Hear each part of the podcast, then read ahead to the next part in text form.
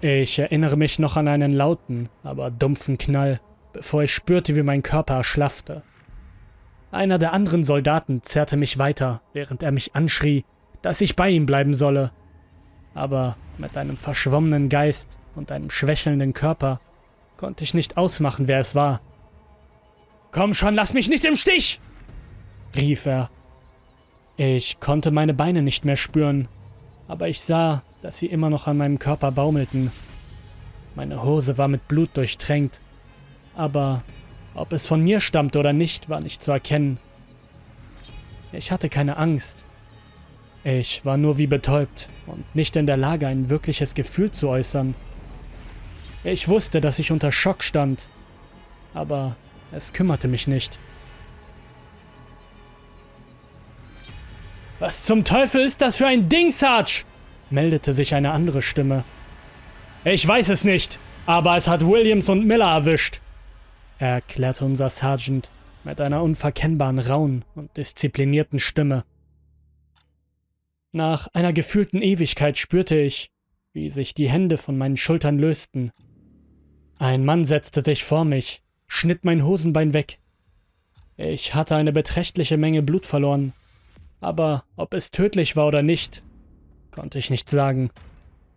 Der Mann wickelte mir etwas um meinen Oberschenkel, eine Aderpresse, um die Blutung zu stoppen, und verabreichte mir eine Spritze mit Morphium.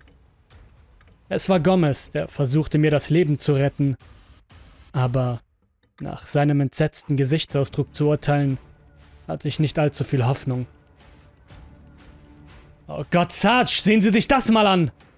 sagte Gomez. Was zum...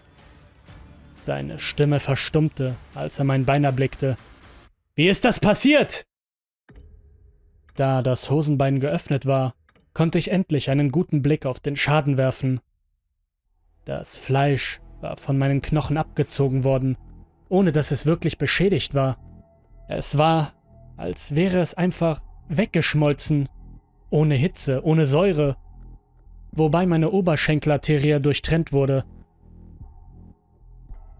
Dann schoss eine Welle des Schmerzes durch meinen Körper, als Gomez seine Hand in die Wunde steckte und verzweifelt versuchte, mich am Verbluten zu hindern. Da die Arterie elastisch ist, zieht sie sich normalerweise in den Körper zurück, wenn sie einmal durchtrennt wurde, was es nahezu unmöglich macht, sie zu retten.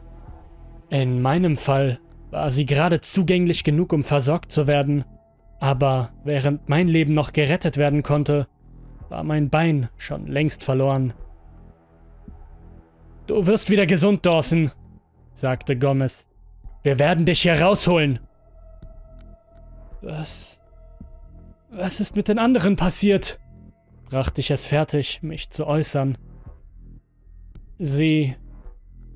Sie sind tot. Es hat sie erwischt. Es sind nur noch wir drei übrig. Was hat sie geholt? fragte ich mit angespanntem Atem. Gomez hielt inne, offensichtlich ungläubig über das, was gerade passiert war. Ich weiß es nicht, Mann. Es war eine Explosion. Aber... Aber es war lebendig.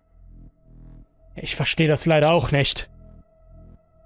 Als er diese Worte beendete, erklang das seltsam schwammige Geräusch von nassem Fleisch im Raum. Sergeant Robinson und Gomez wurden aufmerksam es wächst! schrie Gomez, als er sein Gewehr hob und zwei Schüsse auf etwas abfeuerte, das wie ein Haufen rapide wachsenden Fleisches aussah. Dünne Venen und Arterien wölbten sich aus der Oberfläche und pulsierten in Richtung des Geschwülst. Halt dich an Dawson fest, wir müssen hier verschwinden! Gomez gab noch ein paar Schüsse ab, aber das Monstrum wurde dadurch nicht aufgehalten. Mit meinem verstümmelten Bein war ich nur eine hoffnungslose Bürde, die sie nur aufhalten würde. Ich flehte sie an, mich zurückzulassen. Aber sie weigerten sich und zerrten mich einfach weiter in Richtung Ausgang, während ich auf das herannahende Fleisch starre. Ein paar Knochen ragen aus der Oberfläche heraus, die vermutlich von den früheren Opfern stammten, Miller und Williams. Ich blickte an meinem Bein hinunter und bestaunte das fast perfekt getrennte Muskel- und Fettgewebe. Es sah nicht nach einem chirurgischen Eingriff aus, aber es war auch nicht gerade zerrissen worden. Es war einfach weg. Es war ein Teil der Bestie geworden, die nun Jagd auf uns machte. Ich versuchte mich daran zu erinnern, was vor der Explosion passiert war, aber unter dem Schock konnte ich die Erinnerungen nicht zusammensetzen. Es waren nur bruchstückhafte Informationen und Gedankenblitze des Todes. Ich konnte mich kaum noch an unseren ursprünglichen Auftrag erinnern. Wir waren zu einem verlassenen Gebäude geschickt worden, um eine Anomalie zu untersuchen, nachdem ein Wissenschaftlerteam verschwunden war. Aber wo und wie ich dorthin gekommen war, verlor sich im Meer aus zerschlagenen Erinnerungen. Der Ausgang war durch schwere Metalltüren versiegelt, die uns im Inneren einschlossen. Sergeant Robinson versuchte sie zu öffnen, aber sie ließen sich nicht bewegen. Wer zum Teufel hat die Tür geschlossen? schrie er frustriert, während er vergeblich versuchte, sie einzutreten. Was sollen wir tun, Sarge? rief Gomez verängstigt. Wir sprengen sie auf! Er zog eine Granate aus seinem Gürtel, steckte sie zwischen die Türgriffe und zog den Stift und drehte sich zu uns um. In Deckung! befahl er.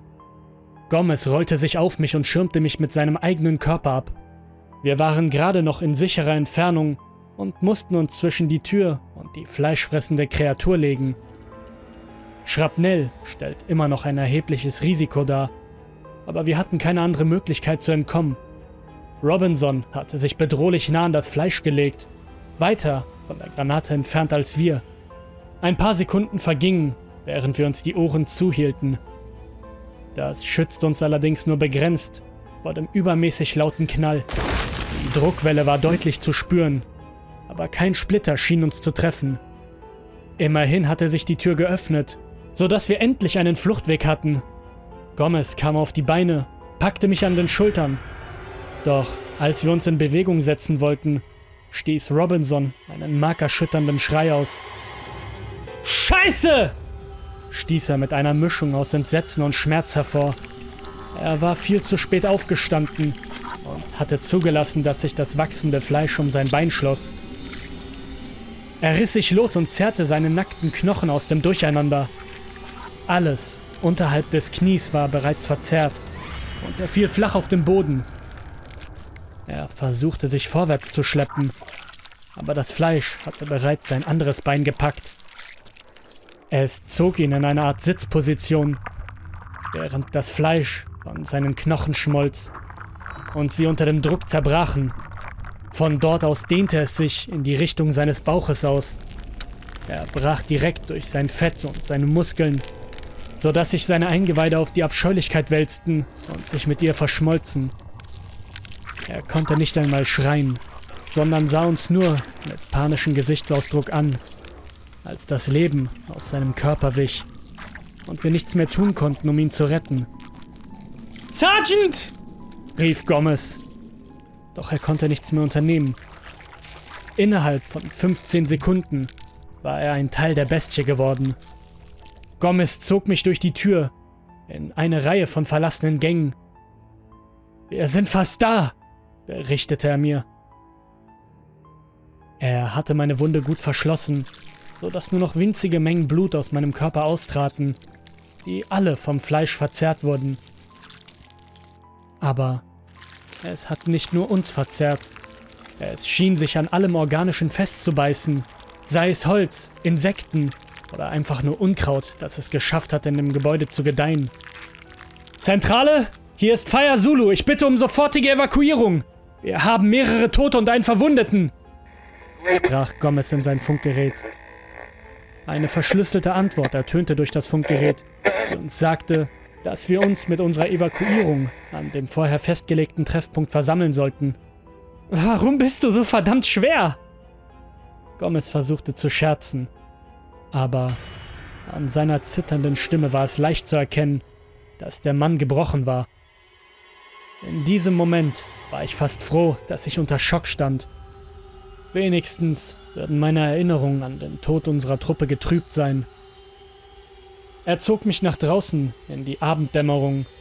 Die Sonne, die sich gerade hinter den Horizont verbarg, beleuchtete den Himmel mit einem brillanten, orangen Farbton, durch den die Wolken wie Feuer glühten. Es war ein wunderschöner Anblick, der im Kontrast zu dem grotesken Anblick im Inneren des Gebäudes stand. Und in wenigen Minuten würde er sich in die Freiheit ergießen. Zwei Hubschrauber standen ein paar hundert Meter entfernt. Zwei Sanitäter kamen in Begleitung von weiteren Soldaten zu uns gelaufen. Sie hoben mich auf eine Trage und wir eilten zurück zum Evakuierungspunkt. Ich bin mir nicht ganz sicher, was die Sanitäter mir gegeben haben. Ich weiß nur noch, dass sie mir eine Art Beruhigungsmittel gespritzt hatten. Das nächste, woran ich mich erinnere, ist, dass ich in einem Feldlazarett aufwachte. Der Raum war isoliert worden und zwei Männer mit Schutzanzügen kümmerten sich um meine Wunde. Wo bin ich? Sie versorgten mein Bein. Ich versuchte mich aufzusetzen, war jedoch zu schwach. Trotzdem spürte ich, dass etwas nicht stimmte. Der gesamte untere Teil meines Körpers war gefühllos geworden. Ich. Ich spüre nichts mehr, sagte ich mit einem schwachen Wimmern. Sie wurden mit einer biologischen Waffe infiziert. Sie breitet sich aus, antwortete einer von ihnen ganz sachlich.